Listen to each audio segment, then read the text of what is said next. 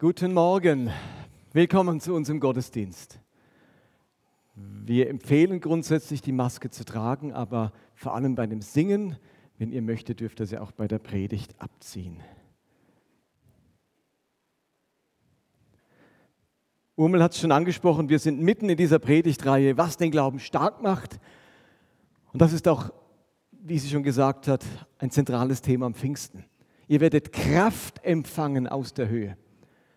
Das ist Pfingsten in einem Satz, Kraft aus der Höhe. Und ich möchte euch heute in eine Geschichte mit hineinnehmen aus dem Alten Testament und euch versuchen zu schildern, wie ein Mann dort Kraft erfahren hat, was so die einzelnen Schritte waren und was das für uns heute bedeuten könnte. Und es geht wie letzten Sonntag um den David, König David. Aber ich fange viel weiter vorne an, nicht da, wo er König wird, sondern in seiner Jugend. Man kann sagen, bei diesem David, da ging es viele Jahre in seinem Leben bergauf. Der hat eine steile Entwicklung mitgemacht. Er hat lange Zeit ein gelingendes Leben erfahren und war mit vielen Fähigkeiten und Talenten ausgestattet. Er kommt aus einer Familie mit vielen Geschwistern und relativ bald bekommt er die Verantwortung über die Herde seines Vaters, über die Schafherde seines Vaters. Und dabei macht er erste Erfahrungen mit seiner Kraft und seine, mit seiner Stärke. Er erlebt im Rahmen dieser Tätigkeit als Hirte ein gewisses Maß an Selbstwirksamkeit. Und so sagt David einmal im Rückblick auf diese Phase in 1 Samuel 17, dein Diener hütete, also da redet er von sich, dein Diener hütete die Schafe für seinen Vater. Wenn dann ein Löwe oder Bär kam und ein Lamm aus der Herde packte, lief ich angsterfüllt davon und versteckte mich. Nein, das hat er nicht gemacht, sondern lief ich ihm nach, schlug auf ihn ein und riss es aus seinem Rachen. Wenn er mich dann angriff, packte ich ihn am Bart und schlug ihn tot. So berichtet David von seiner Teenagerzeit, als er die Schafe seines Vaters gehütet hat. Also ein ganz schönes Maß an Mut, an äh, Dreistigkeit und auch an Wirksamkeit. Zudem ist unser David mit einem hohen Maß an Musikalität gesegnet.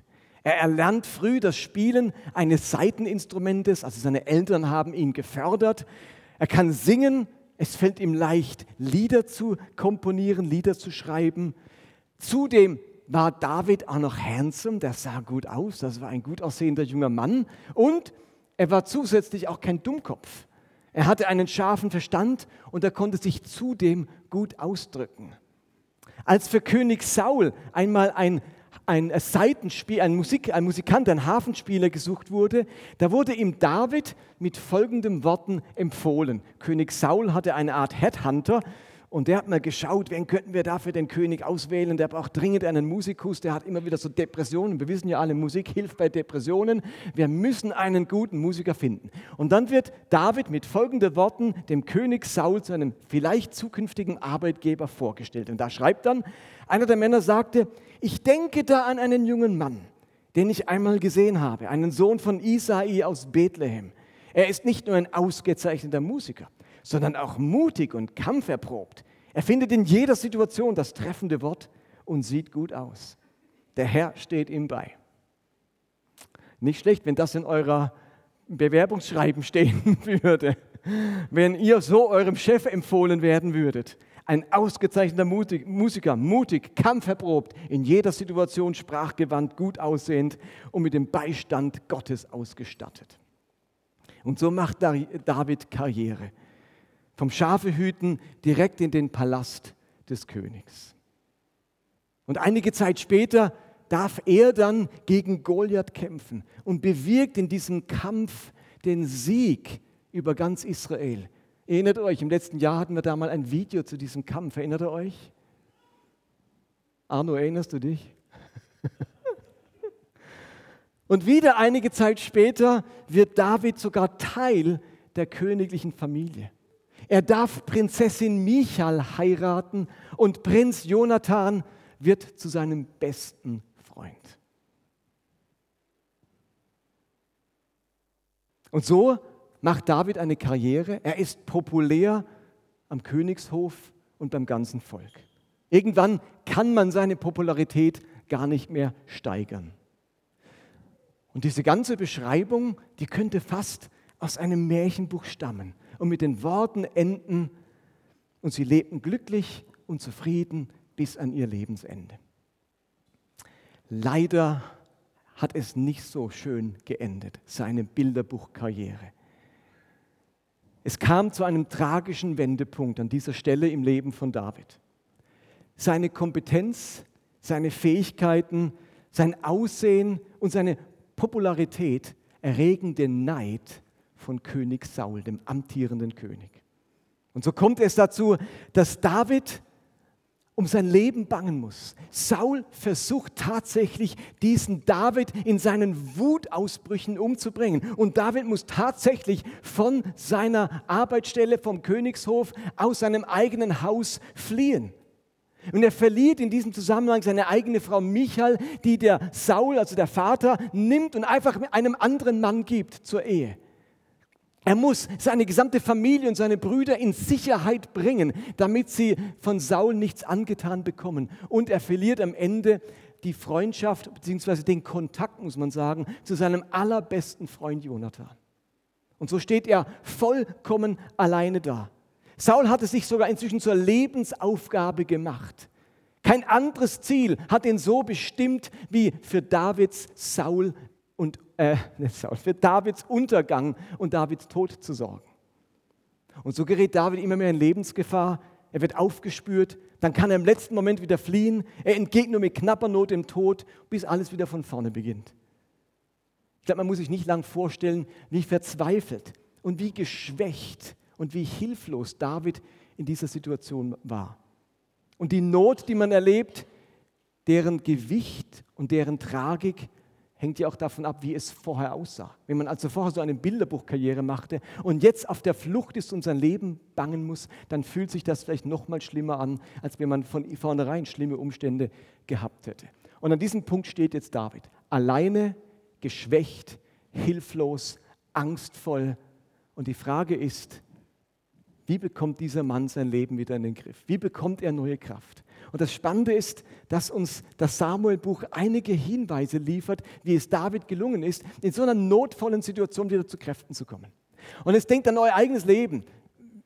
Wahrscheinlich hat niemand von uns so ein Schicksal wie David, aber irgendwo plagt uns auch etwas. Irgendwo fühlen wir uns hilflos oder einsam oder geschwächt. Vielleicht gibt es in unserem Leben auch Umstände, andere wie bei David, aber ebenfalls Lebensumstände, die uns verfolgen, die uns geschwächt haben. Und die Frage ist, wie ist es David gelungen, wieder zu Kräften zu kommen? Wäre doch interessant, wenn da was für uns drinstecken würde, oder? Und ich möchte euch zwei Aspekte liefern. Das eine ist, wie andere Menschen David stark gemacht haben.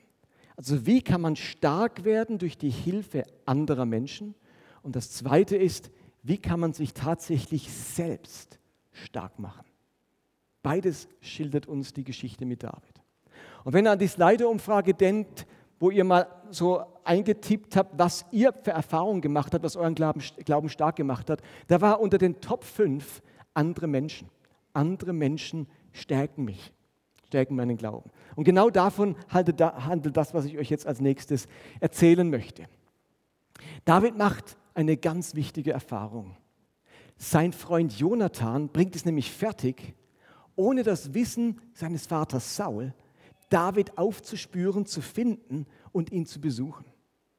In der Bibel wird das mit folgenden Worten geschildert in 1 Samuel 23. Da heißt es, da machte sich Jonathan, Sauls Sohn, auf und ging hin zu David nach Horesha und stärkte sein Vertrauen auf Gott. Nochmal, er suchte ihn auf und stärkte seinen Glauben oder sein Vertrauen auf Gott. Hab keine Angst, sagte er zu ihm. Mein Vater Saul wird dich niemals finden. Du wirst König über Israel werden und ich werde der zweite Mann nach dir sein. Das hat auch mein Vater erkannt. Und die beiden erneuerten ihren Freundschaftsbund vor dem Herrn.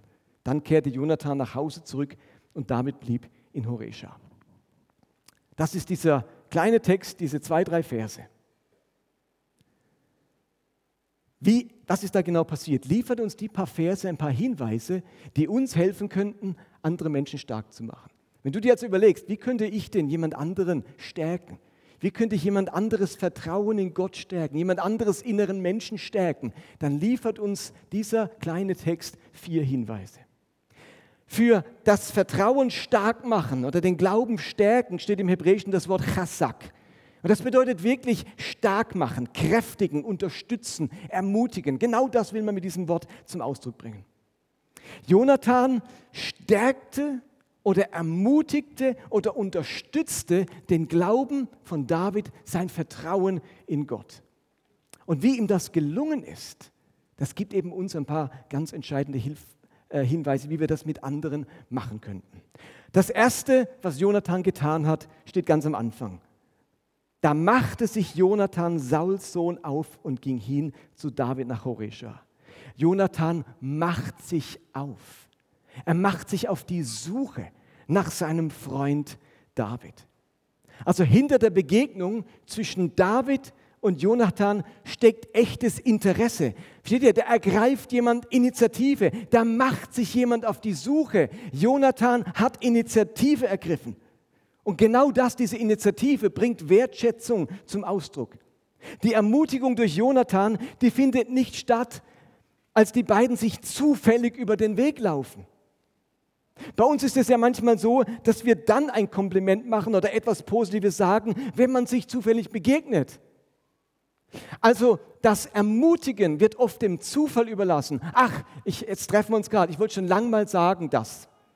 Und das ist ja auch wunderbar, wenn es einem dann einfällt. Aber bei Jonathan läuft das anders. Da überlässt er es nicht dem Zufall, dass er sich zufällig mal über den Weg laufen und dann sagt er was, sondern Jonathan ergreift Initiative und sagt sich, ich muss diesen David finden. Ich kann nicht darauf warten, bis er mal anruft. Wäre schwierig gewesen damals, bis ich ihm mal über den Weg laufe. Ich ergreife Initiative. Es ist etwas anderes, wenn mich jemand bewusst aufsucht, wenn jemand bewusst auf mich zukommt, einen Weg, eine Strecke auf sich nimmt, um mir etwas Ermutigendes mitzuteilen. Wir alle wissen, dass der Aufwand eine Aussage macht. Wir alle wissen, dass es einen Unterschied macht, ob zu meinem Geburtstag jemand einfach nur auf, das, auf den Herzchensticker klickt oder mir ein Stück Kuchen backt, bei mir vorbeikommt und es vorbeibringt. Das ist ein Unterschied. Das eine ist so nebenbei. Ach, ich habe es zufällig auf Facebook gesehen. Bing. Ist auch schön. Danke, dass du mir ein Herzchen geschickt hast. Aber was ist ein Unterschied, ob ich daran gedacht habe, dir einen Kuchen zu backen, ins Auto zu steigen oder aufs Fahrrad vorbeizufahren, das vorbeizubringen. Diese Initiative bringt etwas zum Ausdruck an Wertschätzung und wie wichtig mir das ist. Das ist das Erste. Bewusst Initiative ergreifen ist ein Schritt, um den Glauben eines anderen, um das Leben eines anderen zu stärken. Das Zweite ist, Jonathan spricht ermutigende Worte aus. Er teilt seine eigene Hoffnung mit David. Es heißt, hab keine Angst, sagt er zu ihm, mein Vater Saul wird dich niemals finden. Es geht nicht darum, dass Jonathan dem David einfach Lügen erzählen möchte. Jonathan spricht aus, was selbst seine ganz tiefe Hoffnung ist. Ich bin mir da sicher, Saul wird dich nicht finden. Ich kenne meinen Vater. Mit dem kann ich in einer Höhle sein. Und er merkt nicht, dass du dort bist. Ich kenne meinen Vater. In David ist eine Hoffnung. Und diese Hoffnung, die spricht er auch aus. David wagt es kaum zu hoffen, dass Saul ihn nicht aufspürt. Wie gut tut es da, wenn genau diese Hoffnung jemand zum Ausdruck bringt und sagt, du darfst hoffen, keine Angst, er wird dich nicht finden. Auch ich habe dieses Vertrauen. Also wenn wir unsere Hoffnung, unsere Zuversicht mit anderen teilen, dann bestärken wir damit die Hoffnung und die Zuversicht des anderen. Der andere, der es kaum zu hoffen wagt, gewinnt an neuem Vertrauen, wenn ich ihm diese Hoffnung zuspreche. Wenn die Zuversicht und das Vertrauen, das ich habe, ähm, wenn ich das ausspreche, dann löst das beim anderen eben was aus. Und darum dürfen wir unsere Hoffnung aussprechen. Das ist nicht Euphemismus, sondern ich darf meine Hoffnung zum Ausdruck bringen. Ich darf dem anderen sagen, du wirst das schaffen. Du wirst wieder gesund. Ich bin überzeugt, das wird gut ausgehen. Du wirst diese Aufgabe bewältigen. Du bist gut vorbereitet. Du schaffst diese Prüfung. Du kannst das. Wenn wir diese Überzeugung im Herzen haben, dann ist es gut, wenn wir die nicht einfach nur für uns behalten, sondern sie bewusst aussprechen. Denn der andere kann ja nicht unsere Gedanken lesen. Also bewusst Initiative ergreifen, hingehen, jemand aufsuchen und dann ihm das zum Ausdruck bringen, was unsere eigene Hoffnung und Zuversicht ist. Und das Dritte, was Jonathan äh, tut, ist, er erinnert David an das, was Gott ihm schon gesagt hat. Er erinnert ihn an die Zusagen Gottes. Das heißt, du wirst König über Israel werden und ich werde der zweite Mann nach dir sein. Das hat auch mein Vater erkannt. Jahre zuvor hat der Prophet Samuel genau das ins Herz von David gesprochen. Erinnert ihr euch, dass David als junger Mann von Samuel zum König gesalbt wurde, heimlich, verborgen und gesagt hat, Gott hat einen Plan mit dir. Du wirst König von Israel werden. Und ich salbe dich heute schon zu genau dieser Aufgabe. Und jetzt vergehen Jahre wo nichts dergleichen passiert. Es sah lange Zeit so aus, als hatte man zumindest einen guten Weg und jetzt ist alles zerschlagen. Und jetzt kommt da jemand, der mich an die prophetischen Verheißungen Gottes erinnert, der mir zusagt, erinnerst du dich, Gott hat dir gesagt, gib das nicht auf, halte fest an dem, was Gott in dein Leben hineingesprochen hat. Und vielleicht ist es schon Jahre her, vielleicht ist es, erinnert ihr euch, dein Konfirmationsspruch, denkt an, die, an unsere Gemeindefreizeit, Irgendwo hat Gott was in dein Leben hineingesprochen. Und was Jonathan macht, ist, dass er sagt, halte fest an dem, was Gott zu dir gesprochen hat. Ja, Gott spricht durch die ganze Bibel, durch alle 1129 Kapitel. Aber er spricht auch diesen Satz oder diesen Vers in dein Leben vielleicht schon lange her. Und wie gut tut es, wenn dann jemand da ist, der mich an genau diese Verheißung Gottes in meinem Leben erinnert und mir das zuspricht. Und das Spannende ist, der Jonathan wusste davon ja nichts. Jonathan war ja nicht dabei, als David zum König gesalbt wurde und dachte, ach, cooles Erlebnis, da muss ich David später mal dran erinnern. Das ist ja das Spannende, dass David, äh, Jonathan das gar nicht wusste. Und trotzdem sagt ihm Jonathan, hey, ich habe den Eindruck, du wirst König werden. Sogar Saul hat es gecheckt. Das ist wie eine Bestätigung von etwas, was wir prophetisch in unserem Leben schon mal gehört oder erlebt haben. Initiative ergreifen, Hoffnung teilen und dann Gottes Zusagen zusprechen. Und das vierte, was Jonathan macht, ist, er bekräftigt die Freundschaft mit David. Da heißt es, die beiden erneuerten ihren Freundschaftsbund. Gerade in herausfordernden Zeiten ist solch eine Ermutigung oder ist es eine totale Ermutigung, wenn Menschen sich bewusst mit ihrer Freundschaft zu uns stellen. Gerade wenn man von Menschen verraten wird, enttäuscht wird oder gekränkt ist, ist, eine, ist es eine Kostbarkeit wenn andere im Gegensatz dazu ihre Freundschaft zu uns bekräftigen, ihre Freundschaft erneuern oder ihre Freundschaft aufgreifen. So eine erneuerte Freundschaft ist wie ein Rettungsring für unsere Emotionen und unsere Seele. Gerade wenn man angegriffen wird, sich selbst nicht mehr seiner sicher ist oder Versagensgefühle hat, dann ist es balsam für die Seele, wenn gerade dann jemand die Freundschaft zu uns erneuert. Die Erneuerung von Freundschaft, die Zusage von Freundschaft ist ein enormer Ausdruck von Wertschätzung. Also gerade dann, wenn ich an mir zweifle, wenn ich meiner selbst nicht mehr sicher bin, was passiert denn hier gerade? Bin ich vielleicht wirklich so ein böser Mensch? Habe ich wirklich so verkehrte Motive? Bin ich wirklich so schräg drauf? Und dann kommt jemand und erneuert die Freundschaft mit mir und sagt, ich stehe zu dir. Ich halte zu dir. Das kann ja auch ein Ehepartner sein oder ein Elternteil oder wer auch immer. Erneuerte Beziehung, erneuerte Freundschaft hat enorm kräftigende Wirkung im Rahmen unserer eigenen Selbstzweifel. Und genau das macht Jonathan.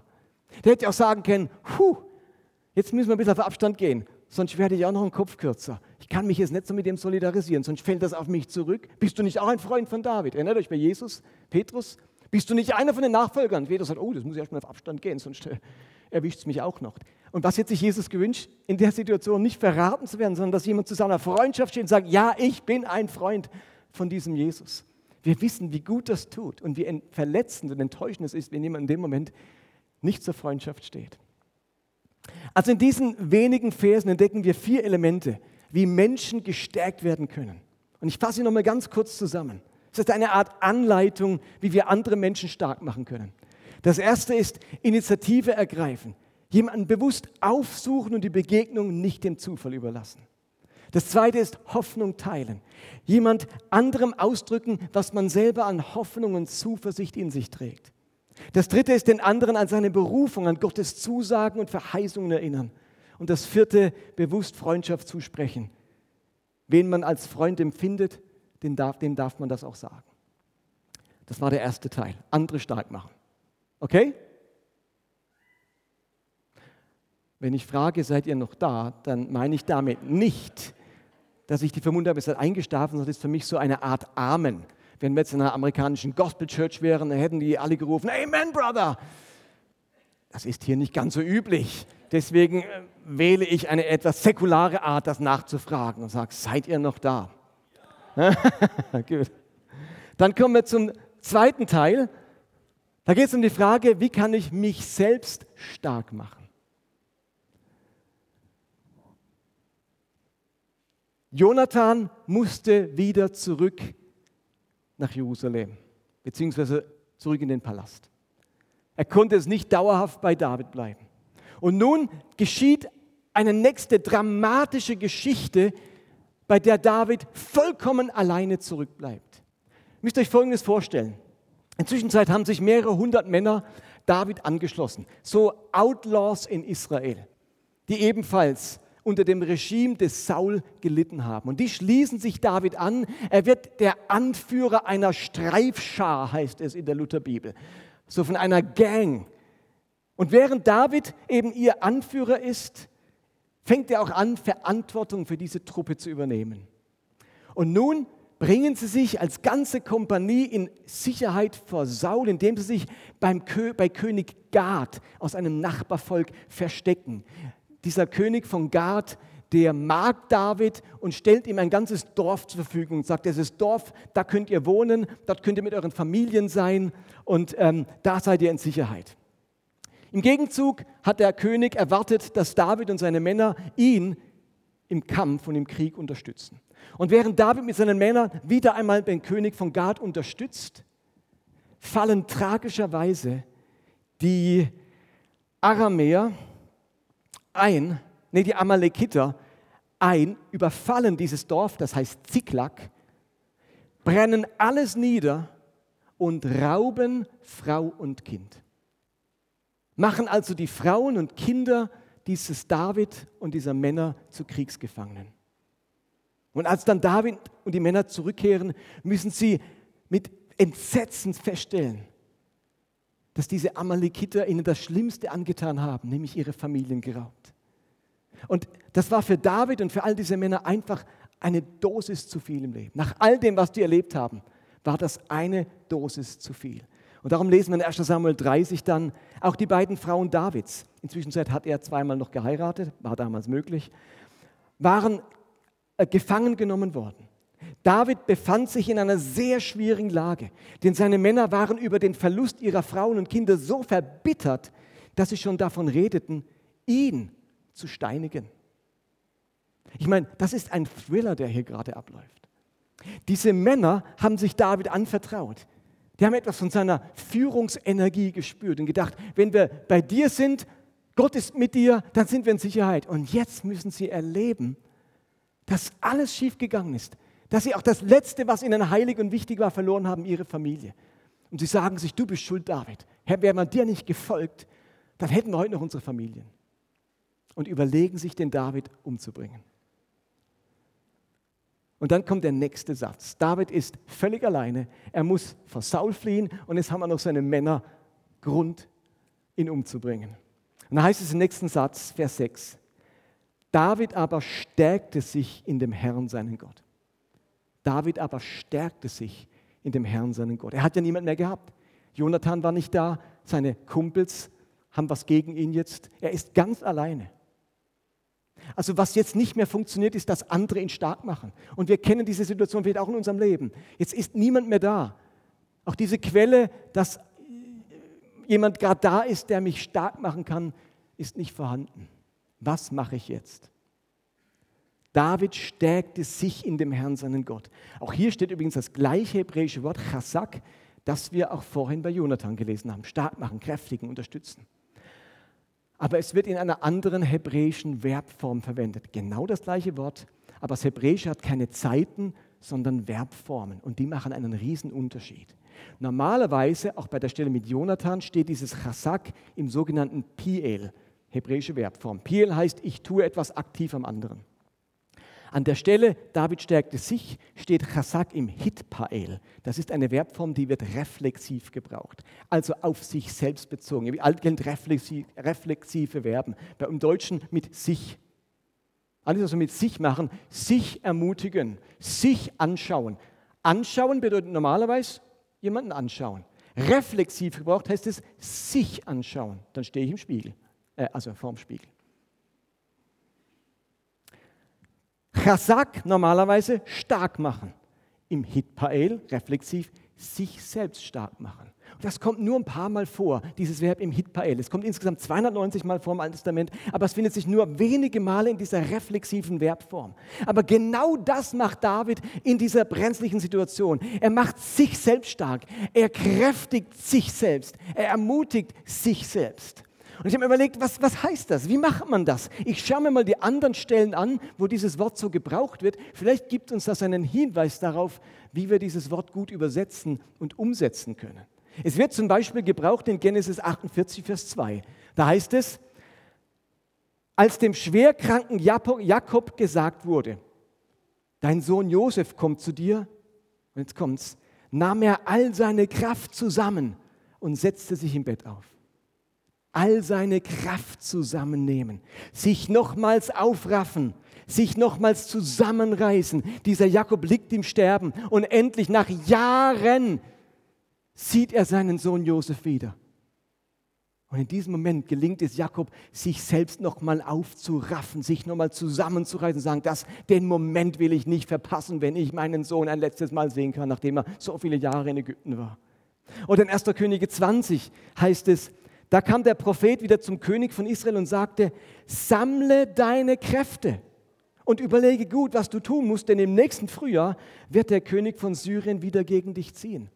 Sammle deine Kräfte. Jetzt nicht nachlassen.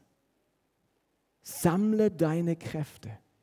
Chasak im Hitpael. Sammle deine Kräfte. Oder 1 Samuel 4, Vers 9. Auf, ihr Philister, macht euch stark und seid Männer. Sonst müsst ihr den Hebräern dienen, wie sie, es, wie sie euch gedient haben. Zeigt, dass ihr Männer seid und kämpft. Also ein Mann sein, stark sein, nicht aufgeben, jetzt nicht nachlassen. Das ist sich selbst stark machen. So wird dieses Wort verwendet an anderen Stellen im Alten Testament. Also in diese Richtung gehen diese Verse. David hat sich in dem Moment gesagt, wo alles gegen ihn zu laufen schien, Egal wie schwierig die Situation ist, egal wie herausfordernd, ich reiße mich jetzt zusammen. Ich konzentriere mich jetzt. Ich stehe jetzt meinen Mann. Ich gebe jetzt nicht auf. Ich mobilisiere und sammle jetzt nochmal alle Kräfte.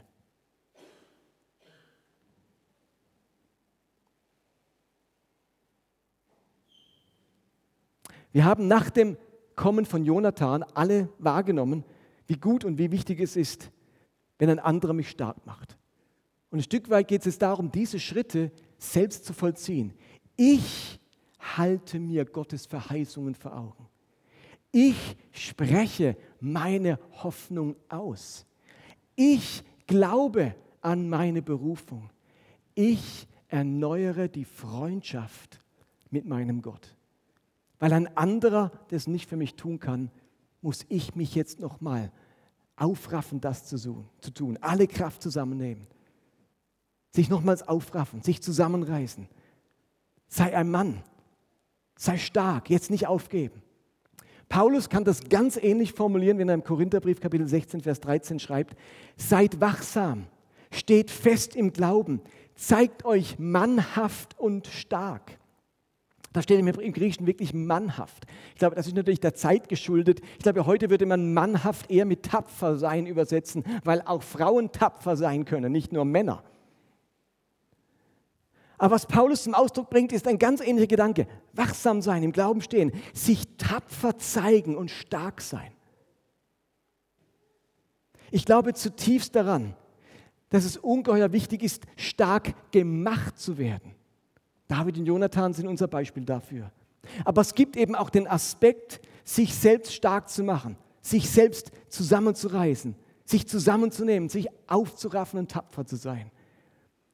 Hier wird eine Tugend zum Ausdruck gebracht, die ich auch immer wieder gefährdet sehe. In Jakobus 1, und ich muss anders sagen, ich glaube, dass, es, dass Gott bewusst Herausforderungen in unserem Leben zulässt, damit wir daran stark werden. Versteht ihr den Gedanken? Tapferkeit kann man ja nur lernen, wenn man tapfer sein muss. Also Stärke muss man ein Stück weit auch trainieren, wie einen Muskel, die Stärke des inneren Menschen. Und Jakobus gießt das in Worte, wenn er folgendes schreibt im ersten Kapitel: Liebe Brüder, wenn, ihr in, schwierige, wenn in schwierigen Situationen euer Glaube geprüft wird oder euer Vertrauen geprüft wird, was sollen wir dann machen? Dann freut euch darüber. Ihr wisst ja, dass ihr durch solche Bewährungsproben für euren Glauben Standhaftigkeit erlangt. Also diese Message ist natürlich nicht ganz so, die geht nicht runter wie Butter. Uns wäre es lieber, wenn, wenn Paulus sagen würde, der Jakobus, wenn ihr in, in schwierige Situationen geratet, dann garantiere ich euch, Gott schiebt die alle aus dem Weg. Jedes Hindernis. Ihr könnt auf Watte durchs Leben gehen.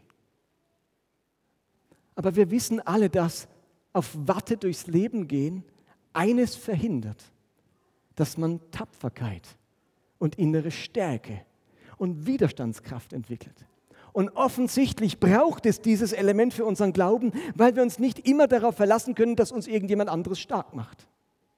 Wir müssen auch, nicht alleine, aber auch die Fähigkeit entwickeln, uns selber stark zu machen. Und wisst ihr, was ich ein bisschen wahrnehme in unserer Gesellschaft? Wir sind eine Gesellschaft, die immer mehr Herausforderungen zu Zumutungen oder als Zumutungen deklariert.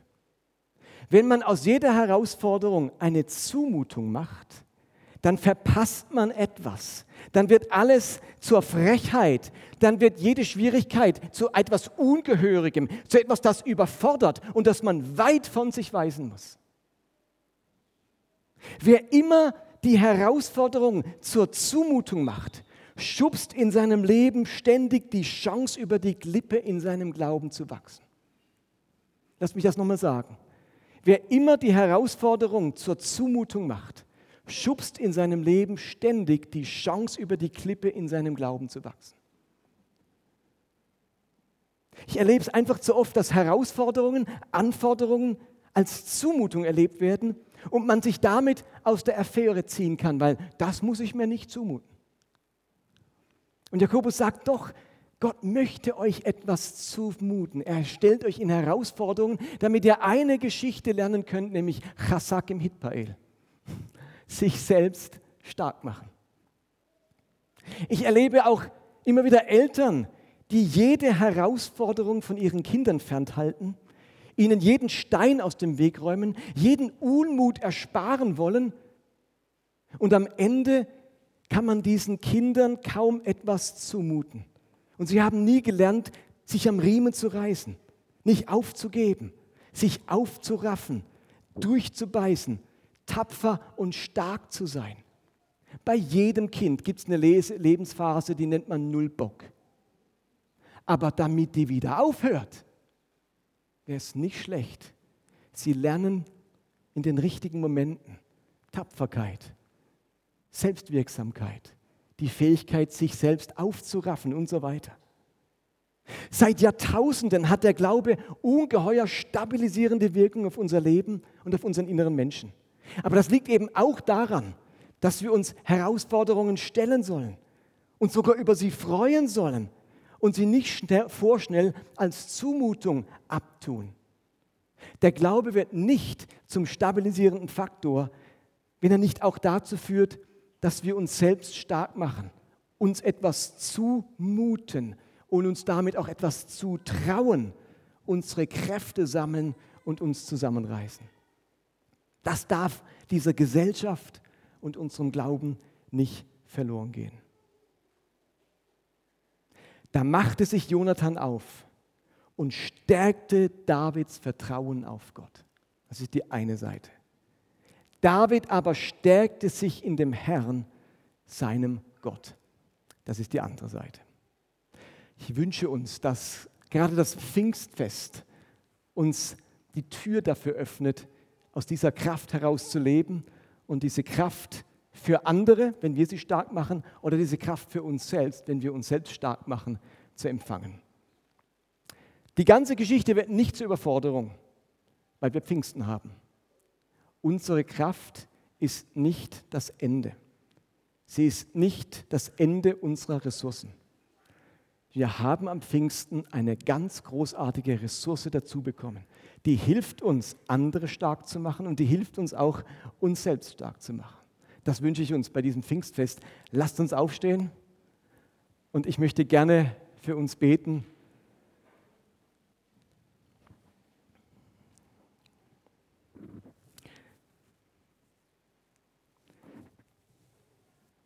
Himmlischer Vater, ich danke dir für dieses Geschenk des Heiligen Geistes am Pfingsten. Und es ist nicht ein Bonus, ein Add-on, das man sich leisten kann, wenn man möchte. Denn du hast gesagt, wartet, wartet, wartet, bis ihr die Kraft empfangt. Weil du genau wusstest, Nachfolge, so wie sie gedacht ist, geht nicht ohne Heiligen Geist. Wir können dieses Projekt nicht starten ohne Kraft aus der Höhe. Und ich danke dir, dass wir jeden, jedes Jahr Pfingsten feiern können, weil es nicht genügt, wenn das vor 2000 Jahren mal geschehen ist. Es muss sich heute wieder ereignen, immer wieder ereignen. Und so bitte ich dich, Heiliger Geist, dass du jetzt kommst mit deiner Kraft, dort, wo sie uns fehlt.